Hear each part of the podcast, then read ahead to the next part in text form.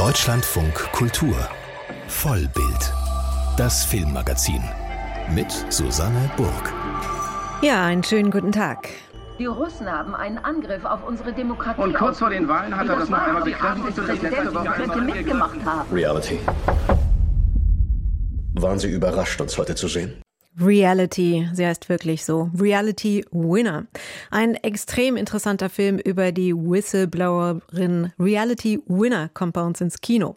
Ich habe mit der Regisseurin gesprochen, unter anderem darüber, was dieser Fall aus dem Jahr 2017 mit dem jetzigen Wahlkampf in den USA zu tun hat. Außerdem beschäftigt uns ein literarischer Klassiker, den es jetzt als Musical gibt, die Farbe Lila.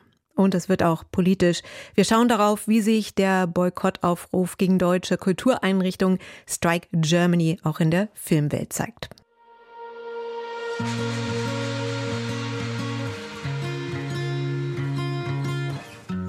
Wie viel sind eigentlich eine Million Minuten? Es sind 694 Tage und damit knapp zwei Jahre. Das erfahren wir im Kinofilm Eine Million Minuten, der jetzt bei uns im Kino läuft. Eine Million Minuten zu haben für die ganz schönen Sachen. Diesen Wunsch äußert die Tochter Nina abends im Bett ihrem Vater gegenüber. Den Vater Wolf trifft dieser Wunsch ins Herz, denn eigentlich ist er ständig beruflich unterwegs und weil seine Frau auch arbeitet, gibt es deswegen auch Streit in der Beziehung. Also beschließt Wolf etwas zu verändern. Er verhandelt, dass er den Job auch aus der Ferne mobil machen kann. Die vierköpfige Familie bricht zu einer zweijährigen Reise nach Thailand und Island auf. Aber auch dort holt sie der Alltag irgendwann ein. Es ist so absurd. Ich sitze hier im Paradies und bin komplett kaputt.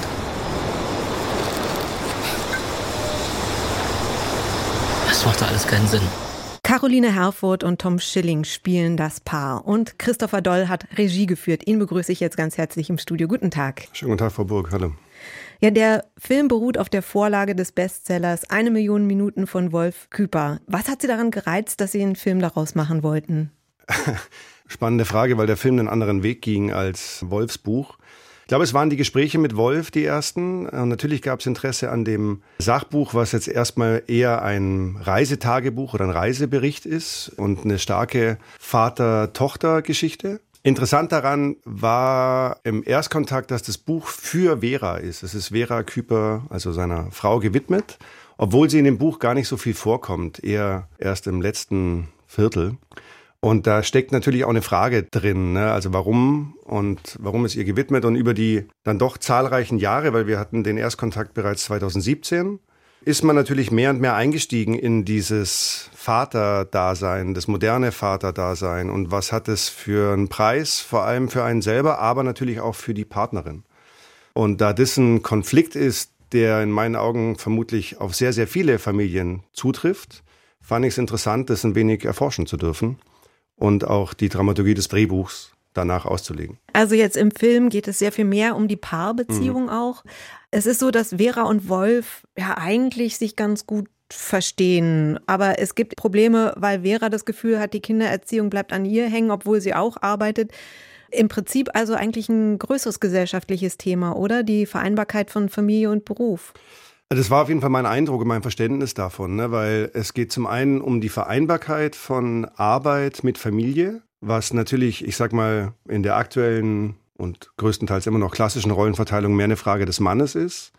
Gleichzeitig geht es aber natürlich um die Perspektive der Vera Küper, stellvertretend für vermutlich viele Frauen, dass man die Verantwortung hat für die Kindeserziehung und für den Haushalt und den Alltag mit denen. Und wenn man dann selber noch einen Job machen kann, möchte oder muss, wird es ganz schön knapp. Und dieser, ich sag mal, Mental Load der alleinigen Verantwortung zu Hause für zwei Kinder, der ist, glaube ich, in jeder Familie da und schon sehr groß.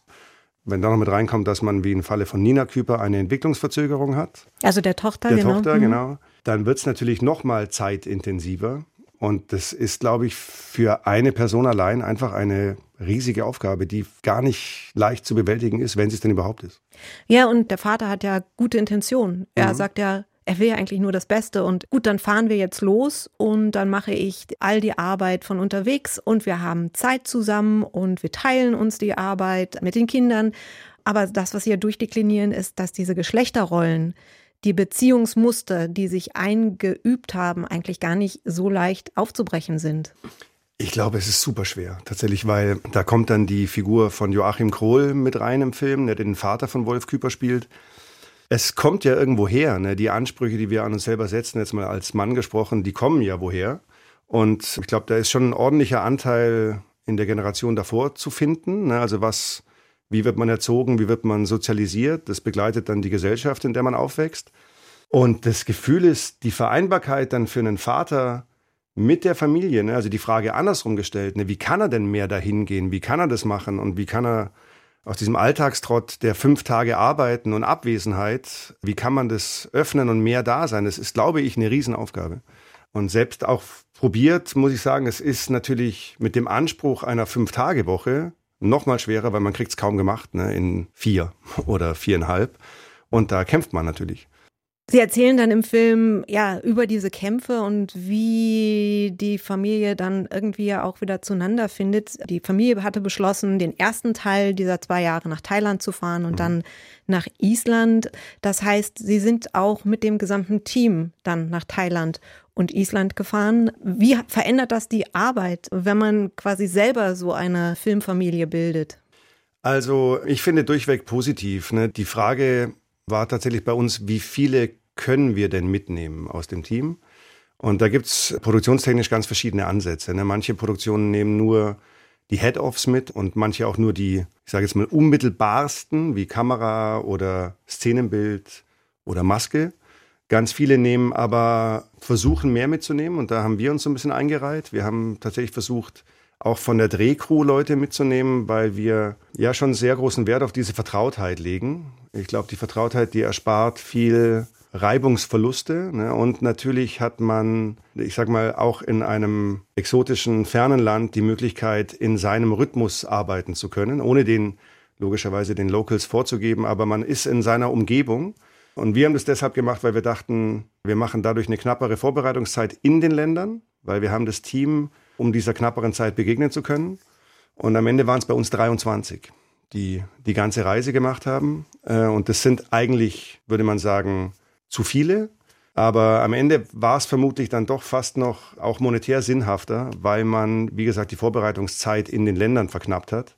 Aber man hatte das Vertrauensgefühl, was, glaube ich, auch für die Kinder, die dabei waren, total wertvoll war, weil die hatten Bezugspunkte im Team, neben mir und Caroline und Tom, natürlich auch von der Maske über die Aufnahmeleitung, übers Kostüm, die sie bereits aus Berlin kannten. Und das war eine Verbindung, die natürlich durch die Reise auch nochmal enger und vertrauter wurde.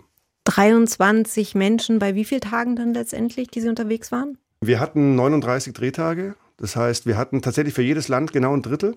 Waren 13 Tage in Berlin, waren 13 äh, Tage in Thailand verteilt auf Koh Phrantong und Ao Nang und waren 13 Tage im Umland von Reykjavik in Island. Sie haben eben auch von diesen ganzen produktionstechnischen Hürden oder Herausforderungen geredet. Sie kennen sich damit selber gut aus, weil Sie auch sehr viel produziert haben. Sie haben aber auch sehr viel Erfahrung als Regieassistent gesammelt bei Regisseuren wie Hans-Christian Schmid, Caroline Link, Roland Emmerich. Das hier ist Ihr Regiedebüt. So viel Erfahrung, wie Sie auch gesammelt haben, wie anders ist es dann doch in den Regiestuhl zu wechseln? Was waren die Herausforderungen? Also ja, tatsächlich gibt es Erfahrung in der Begleitung von diesen Regisseurinnen und Regisseuren. Umso verwunderlicher vermutlich war es doch noch mal eine größere Überraschung, als ich antizipiert habe, muss ich sagen.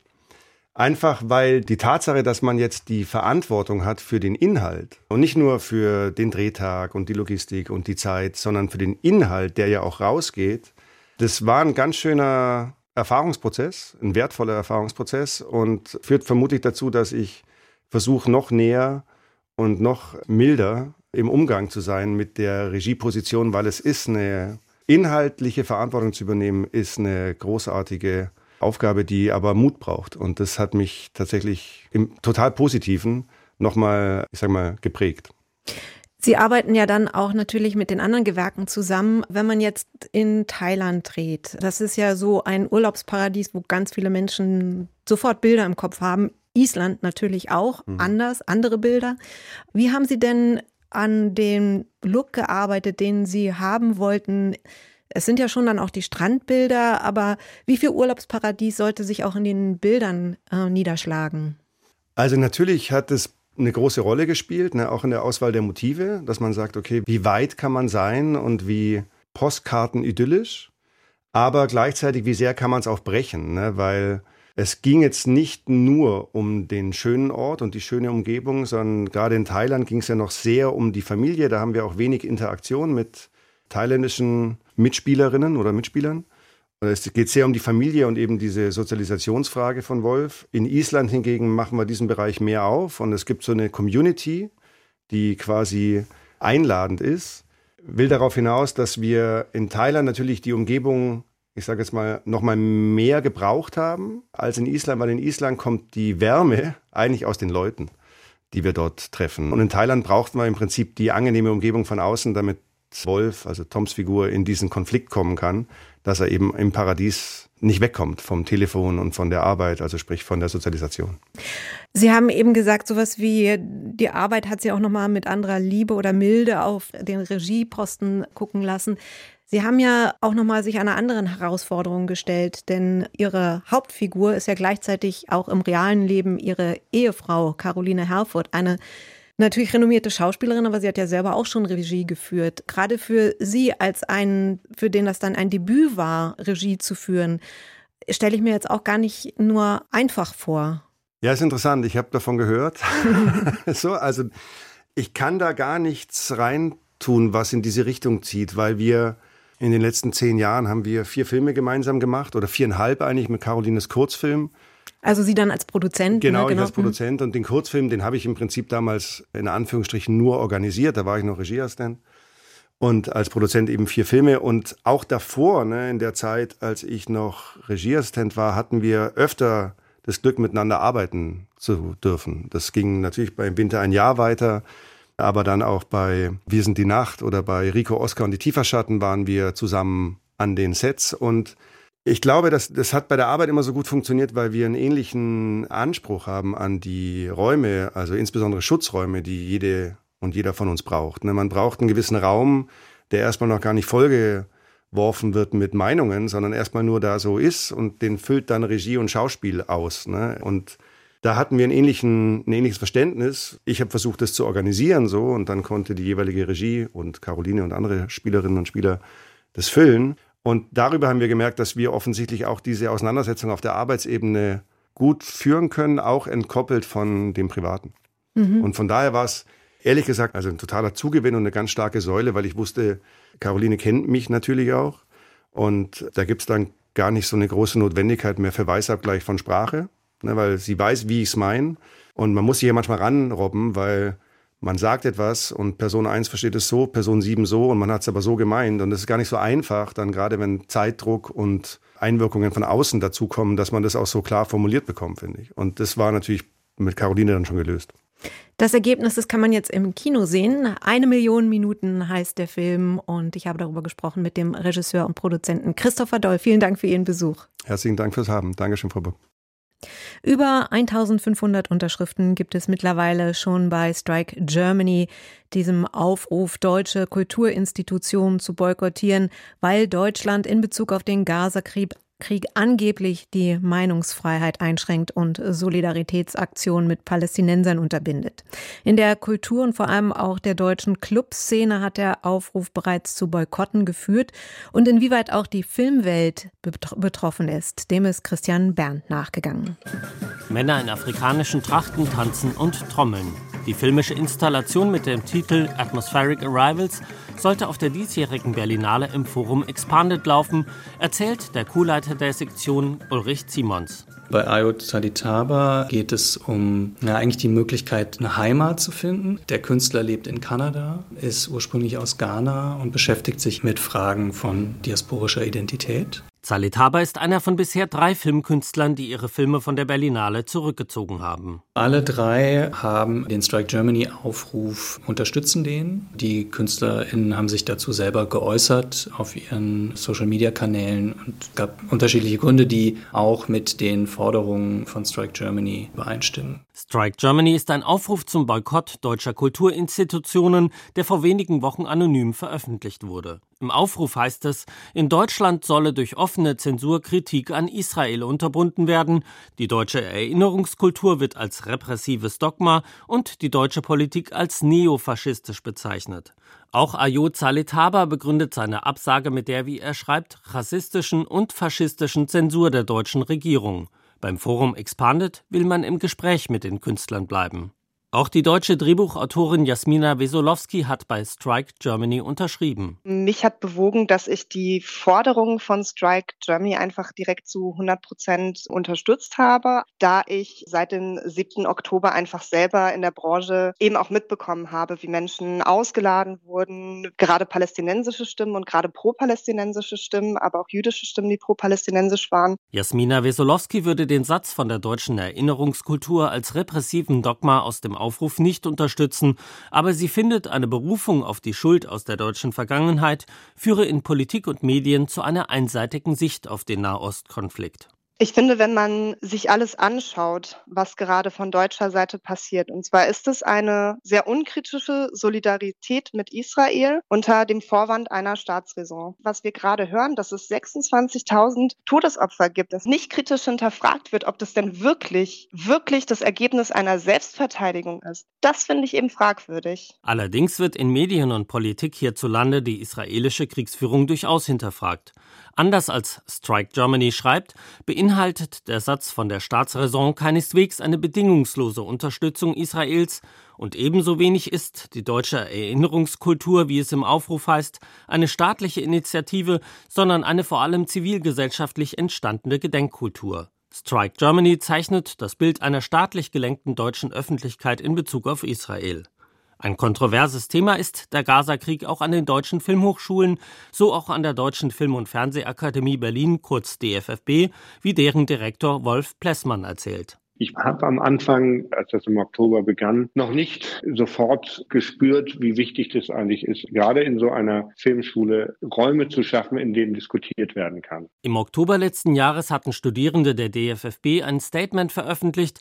Darin wird Israel als Kolonialstaat bezeichnet, der in Gaza einen Genozid verübe. Als Antwort folgte ein Brief von Studierenden der DFFB, der dem Statement Antisemitismus und selektive Empathie vorwarf. Daraufhin hat die Hochschulleitung mit den Studierenden zusammen einen Diskussionsabend organisiert. Das war wirklich ziemlich spontan, wo wir insbesondere über die Entstehung dieser ersten Stellungnahmen diskutiert haben und wo gerade die israelischen Studierenden eben auch nochmal sehr deutlich ihre Irritation zum Ausdruck gebracht haben. Und das war ein sehr heilsamer Prozess. Es wurde sich zugehört und es wurde aber auch darüber gesprochen, aha, wir müssen regelmäßige Möglichkeiten des Austausches schaffen, wo wir genau solche Themen, die uns da berühren, auch ansprechen können. Es gibt nun regelmäßige Debattenrunden. Auch an anderen Filmhochschulen hat der Gaza-Krieg zu Kontroversen geführt. In Ludwigsburg hat die Hochschule in Folge Filmveranstaltungen mit Diskussionen initiiert. An anderen Filmhochschulen mussten geplante Veranstaltungsreihen zu diesem Thema abgebrochen werden.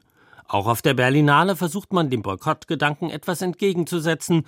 Auf dem Potsdamer Platz wird es beim Festival einen Tiny Space geben. Das Tiny Space ist quasi ein Tiny House und lädt BesucherInnen der Berlinale ein, um über Israel und Palästina zu sprechen. Die Berlinale war im Januar an den Moderator Shai Hoffmann herangetreten, dessen Trialogprojekt für Aufmerksamkeit gesorgt hat. Das Trialogprojekt ist ein Projekt, bei dem ich mit einer Deutsch-Palästinenserin und ich als Deutsch-Jude mit israelischen Wurzeln gerade an Schulen in Deutschland gehe und mit Schüler und Schülerinnen über den Krieg in Israel und Gaza spreche. Reden statt boykottieren, das ist in diesen Tagen eine gute Idee. Christian Berndt darüber, wie Strike Germany in der Filmwelt angekommen ist.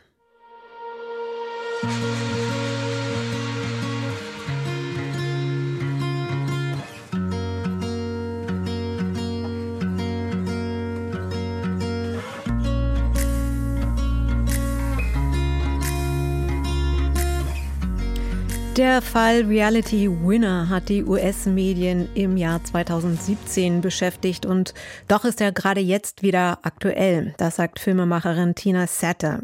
Denn es geht um die Präsidentschaftswahlen 2016, die er bekanntlich Donald Trump gewonnen hat. Reality Winner arbeitet zu dem Zeitpunkt als Linguistin beim Geheimdienst NSA und stößt dabei auf Dokumente, die von der Einflussnahme Russlands auf den US-Wahlkampf sprechen sprechen. Die 25-jährige Frau findet, darüber sollte diskutiert werden und leitet das Dokument an das Online-Nachrichtenportal The Intercept weiter.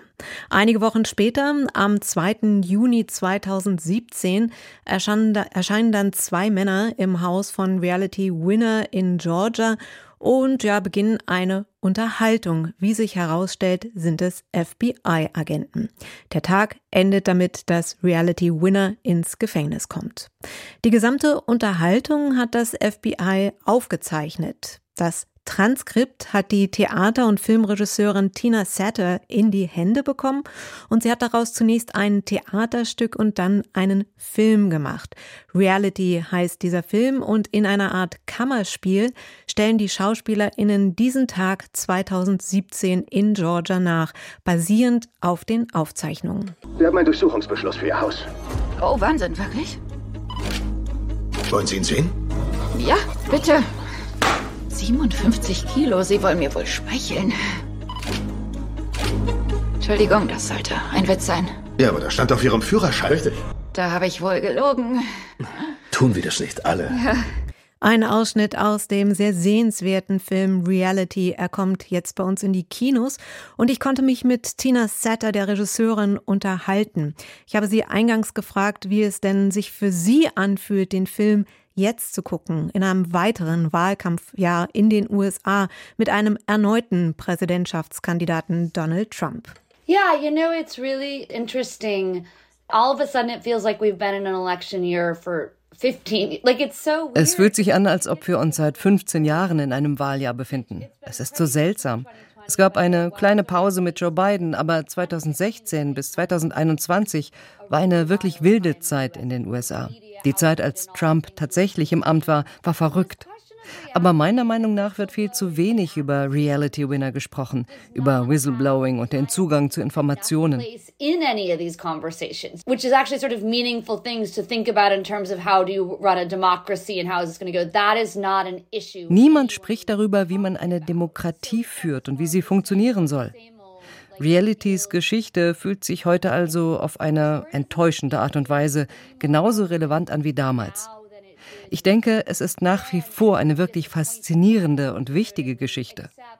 Aber es ist so, als laufe sie komplett parallel zum aktuellen Wahlkampf. Sie ist nicht Teil der Diskussion, wenn das Sinn ergibt. feels next to the election. It doesn't feel part of that conversation. Yeah, if that makes sense.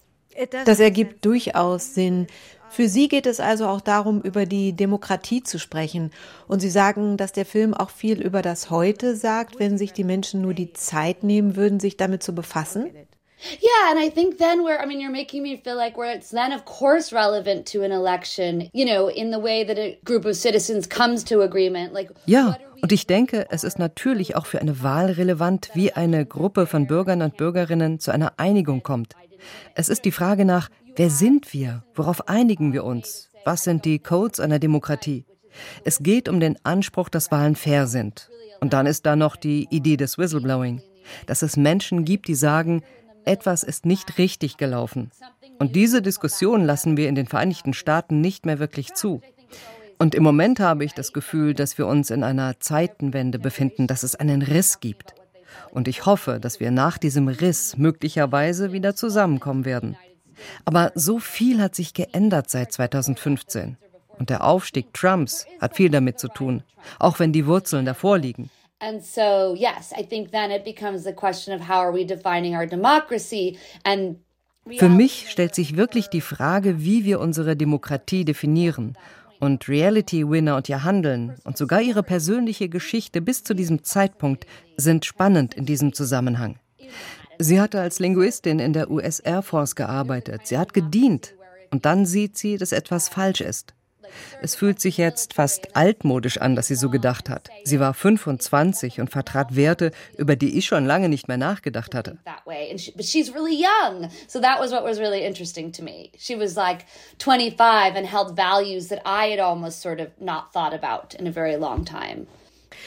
Reality ist, wie Sie schon sagten, jung. Sie war eine Veteranin und sie hat dieses eine Dokument weitergegeben. Sie ist also nicht Edward Snowden.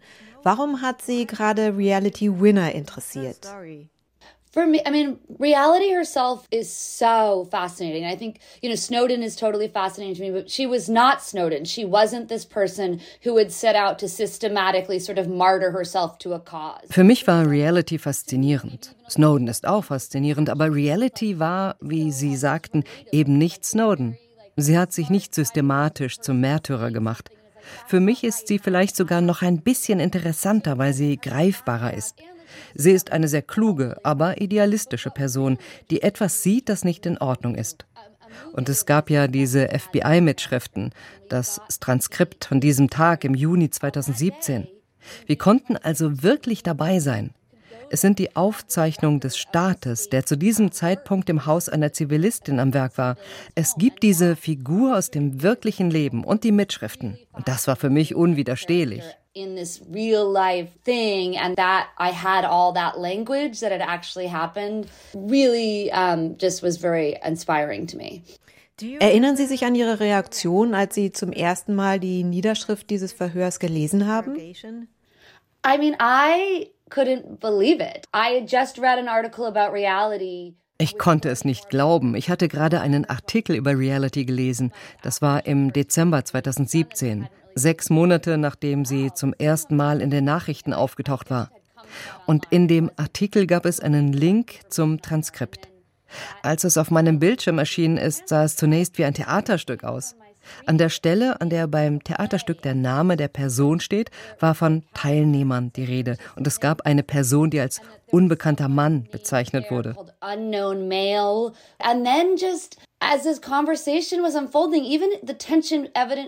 Und als sich das Gespräch entwickelt, wurde die Spannung schon auf der ersten Seite deutlich. Und ich fragte mich, was wohl passieren würde. Ich wusste ja, dass sie sie kriegen. Aber es gab anfangs diese ganz banale Unterhaltung. Sie sprachen über Katzen. Ich konnte es nicht glauben. Ich hatte schon einige Theaterstücke geschrieben, daher war auch die Sprache für mich interessant. In der Abschrift stehen alle Stotterer. Sie notieren wirklich Stottern und Husten. Es war also fast ein lebendiges Dokument. Ich spürte, dass da etwas dran war. Und ich habe ein Theaterstück draus gemacht. Is this a room? Es hat bei mir einfach Klick gemacht. I made a play of it, you know, is this a room? So it just clicked into me.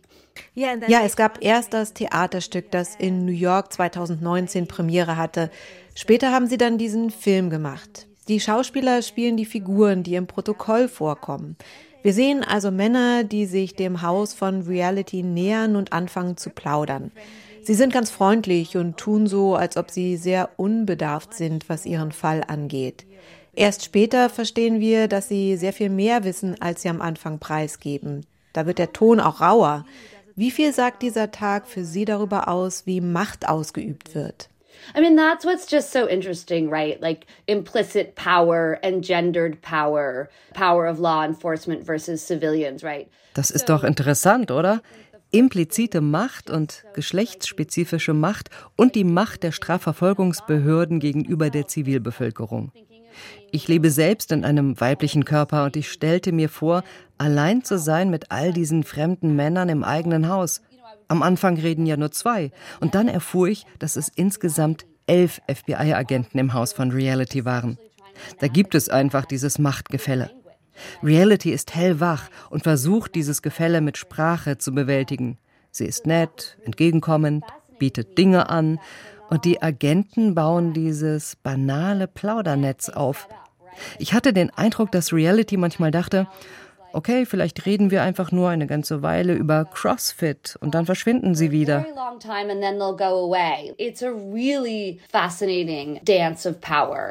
Es ist also dieser Tanz der Macht.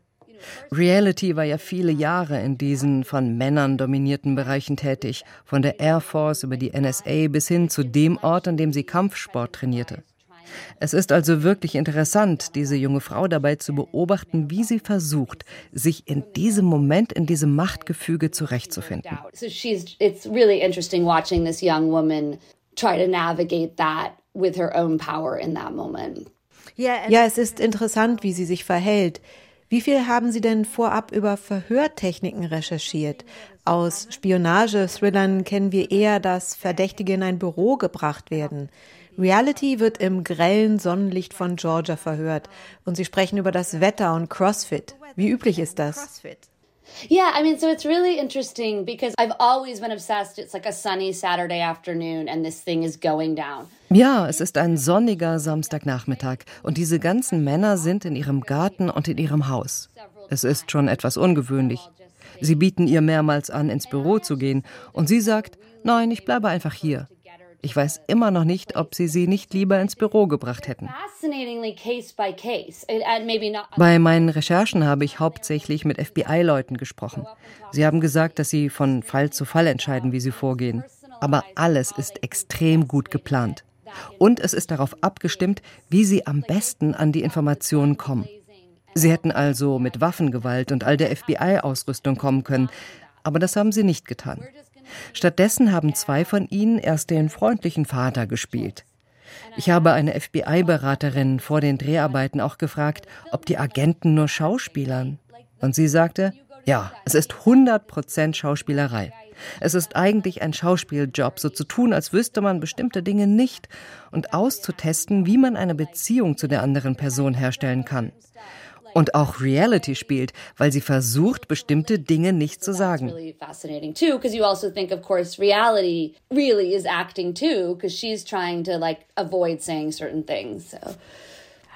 Das ist ja auch für Sie als Regisseurin interessant. Wie führen Sie Regie bei SchauspielerInnen, die wiederum in ihrer Rolle als FBI-Agenten und als Reality auch spielen?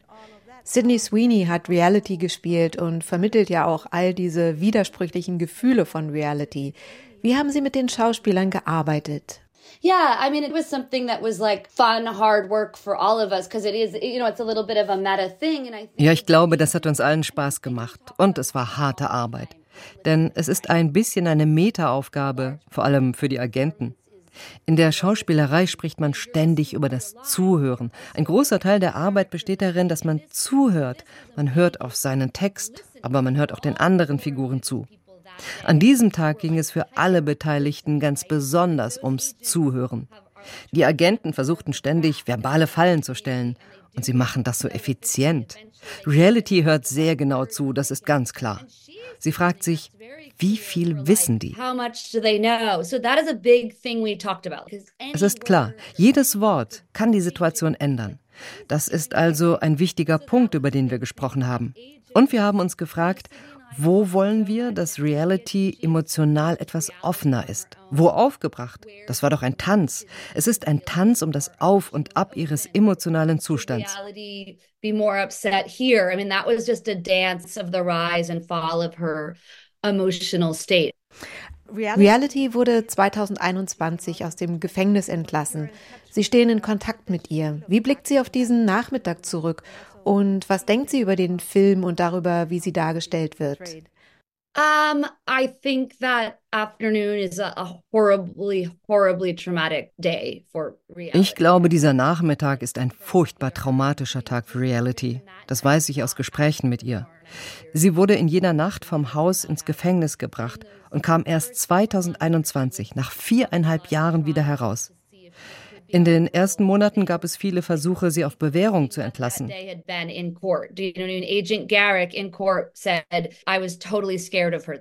Sie haben vor Gericht verdreht, was an diesem Tag geschah.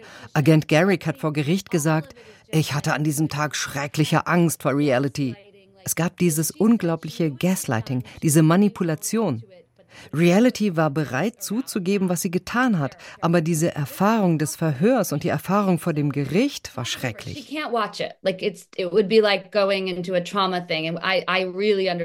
Und sie sagt, sie kann sich den Film nicht ansehen. Es wäre wie eine Retraumatisierung und das verstehe ich. Aber sie sagt, sie ist erleichtert, dass es etwas gibt, von dem sie glaubt, dass es mit Integrität und Nuancen von dem Tag erzählt.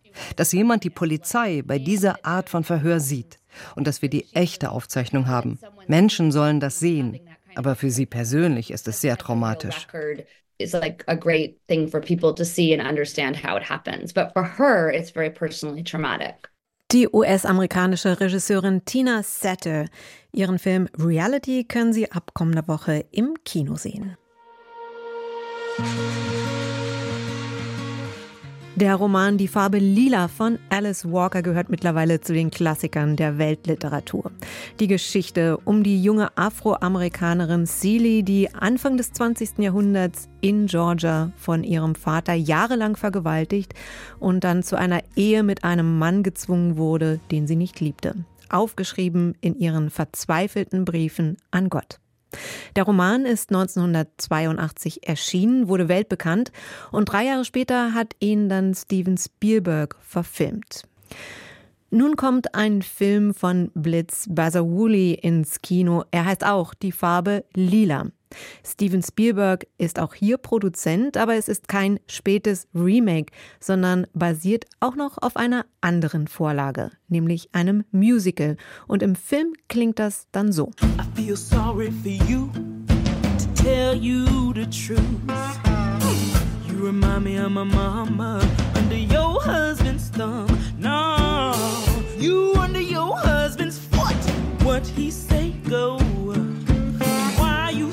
Why you so scared? I never know. But if a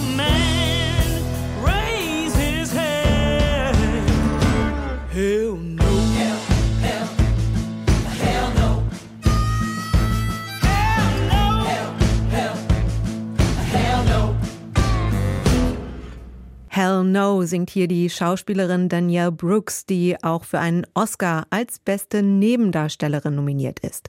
Über den Film spreche ich mit dem Filmkritiker Patrick Heidmann. Patrick, in welchem Verhältnis steht denn der Film zum Broadway-Musical und auch zur Buchvorlage von Alice Walker? Der Film ist tatsächlich eine direkte Adaption dieses Musicals, das 2005 am Broadway Premiere hatte, zehn Jahre später dann nochmal mit sehr viel Erfolg wieder aufgeführt wurde. Und das Musical basierte damals eben nicht auf Spielbergs Film, sondern auf dem Roman. Wobei diese Unterschiede letztlich auch zu vernachlässigen sind, finde ich, denn der Plot ist in allen Varianten der gleiche.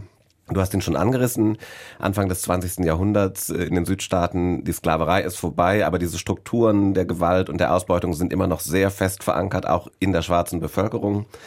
Und Celie, von ihrem Vater missbraucht und auch schwanger, die Kinder muss sie immer abgeben, gleich nach der Geburt, wird also verkauft, quasi an den Farmer, den sie nur Mister nennen darf und für den sie Haushälterin, Kindermädchen, Geliebte, alles in einem ist, der sie aber natürlich auch schlägt und misshandelt.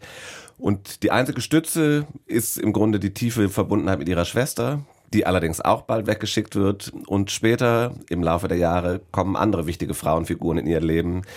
Eine Sängerin, zu der sie eine enge Bindung aufbaut, oder auch die Schwiegertochter von Mister. Und so wird aus dieser Leidensgeschichte, die schon oft sehr elend ist, am Ende, zumindest in diesem Film, auch eine Geschichte der Befreiung und der Selbstfindung.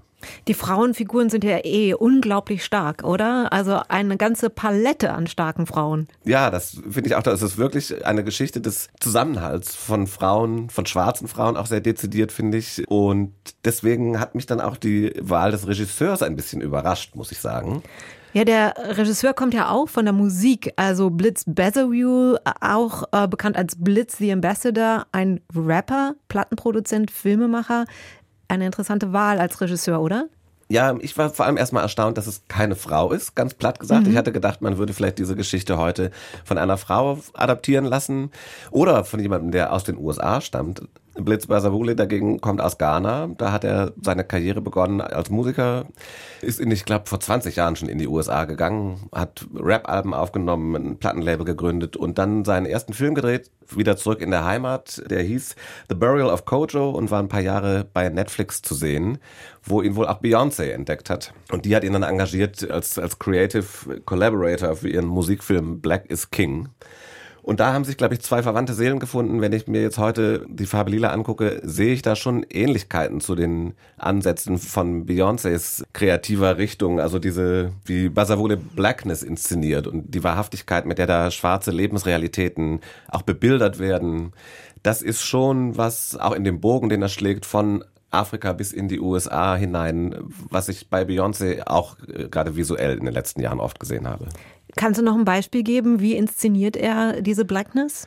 Ja, ganz schlicht gesagt, da ist so ein Stolz zu spüren, finde ich, den man oft, also gerade auch bei, wenn ich an Spielberg denke, das war alles irgendwie ein bisschen gedrückt und vorsichtig und zurückhaltend und dieses Elend stand im Vordergrund und hier geht es wirklich um, um Lebensfreude, um Farben, es ist knallig, es ist poppig und gleich die erste Szene, wo quasi ein Gospelchor durch die Straßen Georgias läuft, von den Hüten, die die Frauen tragen, bis hin zu den Tänzen, die aus verschiedensten Ecken, also aus der afrikanischen Kultur, aus der Hip-Hop-Kultur, die da alle integriert werden, diese Sachen, da merkt man, da sind Leute am Werk, die wissen, wovon sie reden. Ich habe schon gesagt, Spielberg war ja auch hier als Produzent beteiligt. Nun liegen ja zwischen seiner Verfilmung von äh, Die Farbe Lila und dieser hier fast 40 Jahre. Und auch wenn er jetzt beteiligt war, es gibt schon ziemliche Unterschiede zwischen den beiden Filmen. Worin liegen die für dich? Vielleicht sollte man kurz auch noch erwähnen, nicht nur Spielberg ist dabei, sondern auch Quincy Jones, der hat damals auch schon mitproduziert und auch Oprah Winfrey war Produzentin, die ja damals äh, eine Nebenrolle spielte in Die Farbe Lila und ihren Durchbruch überhaupt erst hatte mit dem Film. Die Unterschiede jetzt, würde ich sagen, sind tatsächlich besagte Blackness, die ein Spielberg natürlich damals einfach nicht mitbringen konnte. Das ist schon ein sehr entscheidender Faktor. Und dann vor allem die Art und Weise, wie Basavule einige Fantasiesequenzen integriert in die Geschichte. Also wir sind ganz stark drin in Seelys Gedanken, in ihren Emotionen, in ihren Hoffnungen. Oft sind es die Musical-Nummern, die er als in diesen Fantasiesequenzen umsetzt. Und das funktioniert für mich sehr gut, weil aus ihr dadurch eine weniger passive weniger leidende Figur wird, sondern sie hat einfach mehr Agenda. Sie ist präsenter und dreidimensionaler. Eine Oscar-Nominierung gibt es für den Film jetzt Danielle Brooks als beste Nebendarstellerin. Das heißt aber auch, der Film schnitt bislang annähernd nicht so gut ab wie äh, der Film in den 80er Jahren. Da gab es elf Nominierungen. Wie hat dich das Ergebnis überzeugt? Minimale Einwände habe ich durchaus. Ich hatte zum Beispiel gehofft, dass die Queerness, die in Walkers Roman deutlich präsenter ist, dass die dieses Mal ein bisschen mehr in den Vordergrund rückt. Ähm, Seeley verliebt sich ja eben doch auch in eine andere Frau und ist nicht unbedingt als heterosexuell anzusehen. Das wird aber doch auch wieder nur am Rande verhandelt.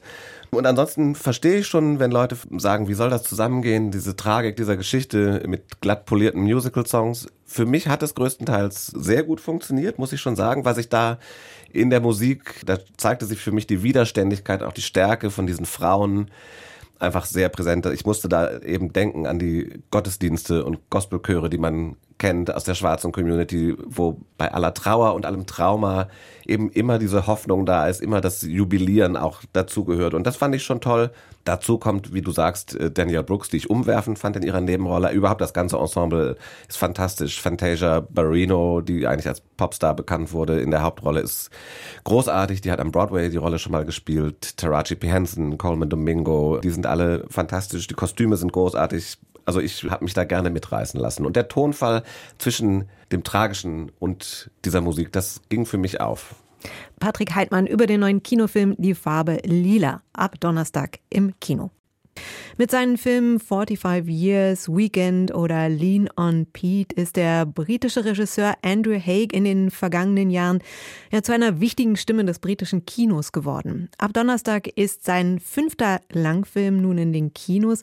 Ein Film, der bei den Oscars zwar übergangen wurde, aber immerhin für sechs BAFTAs nominiert wurde, die höchste britische Filmauszeichnung. Meine Kollegin Anna Wollner hat den Film gesehen und mit Andrew Haig sprechen können. Anna, der Film hat ja wirklich eine ganz eigene Ästhetik, ein ganz eigenes Tempo. Was ist das für ein Film? All of Us Strangers heißt er. Es ist ein Film voller Einsamkeit, voller Trauma auf ganz vielen verschiedenen Ebenen. Der basiert lose auf dem Roman Sommer mit Fremden des japanischen Autors Taichi Yamada, veröffentlicht 1987 und jetzt von Haig für die filmische Umsetzung in die Gegenwart geholt und etwas persönlich modifiziert und angepasst. Es geht um Adam, das ist ein Drehbuchautor in seinen 40ern, der in so einem typischen neuen Londoner Hochhaus wohnt, das gerade noch so halb im Bau ist und deswegen fast vollständig leer steht. Nur ein paar andere Wohnungen außer seiner sind bewohnt, unter anderem von Harry, wesentlich jünger, und der steht eines Tages mit einer Flasche Schnaps in der Hand vor seiner Wohnungstür. Ein Drink? Japanisch. Angeblich der beste der Welt, aber ich konnte nicht sagen, wieso. Nein, danke. Na schön. Ähm, okay, kann ich trotzdem reinkommen? Wenn ich auf einen Drink, dann mach für irgendwas anderes Schönes.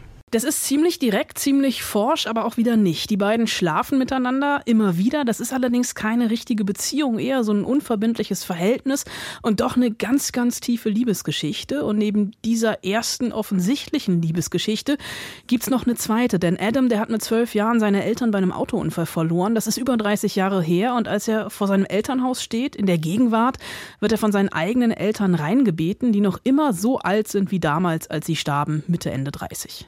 Ja, und im Laufe des Filmes werden dann diese beiden Ebenen immer wieder vermischt und für Adam wirkt es auch sehr real, also demzufolge auch so ein bisschen für uns. Wie geht Andrew Haig davor? Es ist grob gesagt eine Geistergeschichte, aber keine im Stil wirklich von Horror, sondern im Sinne der Traumaaufarbeitung. Adam, der wurde als Kind gemobbt, weil er schwul war und er hatte nie die Gelegenheit, sich vor seinen Eltern zu outen und jetzt mit Mitte 40 begegnet er ihnen verändert und auf Augenhöhe wieder.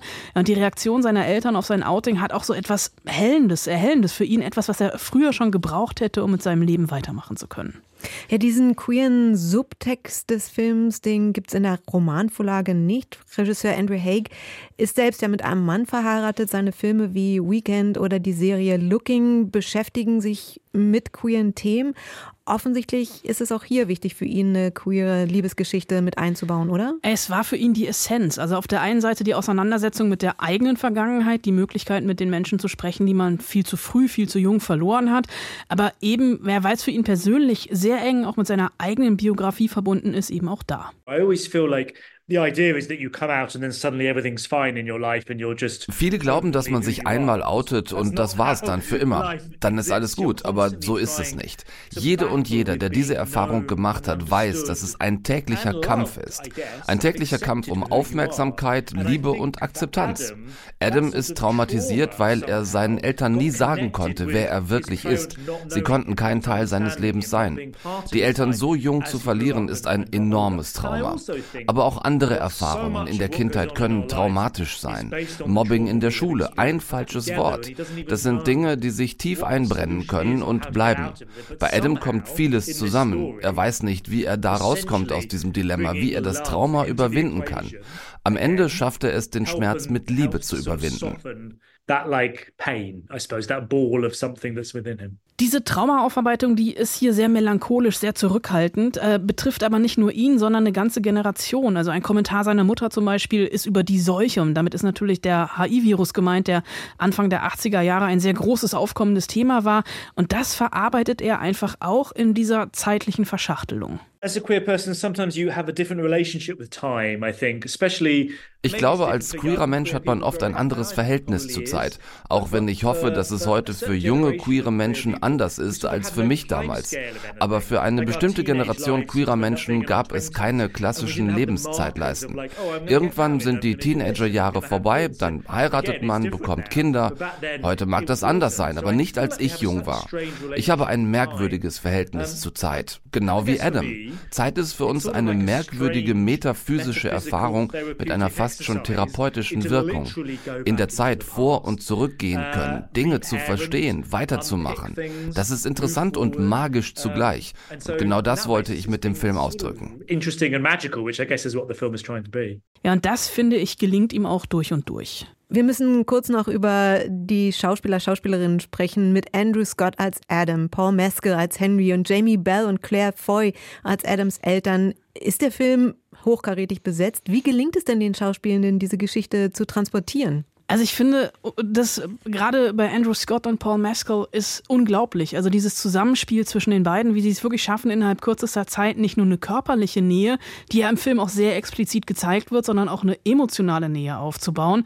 Scott spielt Adam ja verschlossen und offen zugleich und es ist deswegen gerade, finde ich, eine ganz intensive Filmerfahrung voller Emotionen, wie so ein melancholischer, flirrender Bilderrausch, bei dem ich mich irgendwie eingekuschelt wie in eine warme Decke gefühlt habe. Anna Wollner über All of Us Strangers ab Donnerstag im Kino. Das war's mit Vollbild. Uns gibt es linear im Programm vom Deutschlandfunk Kultur samstags von 14.30 Uhr bis 16 Uhr oder natürlich im Podcast. Ich bin Susanne Burg. Tschüss.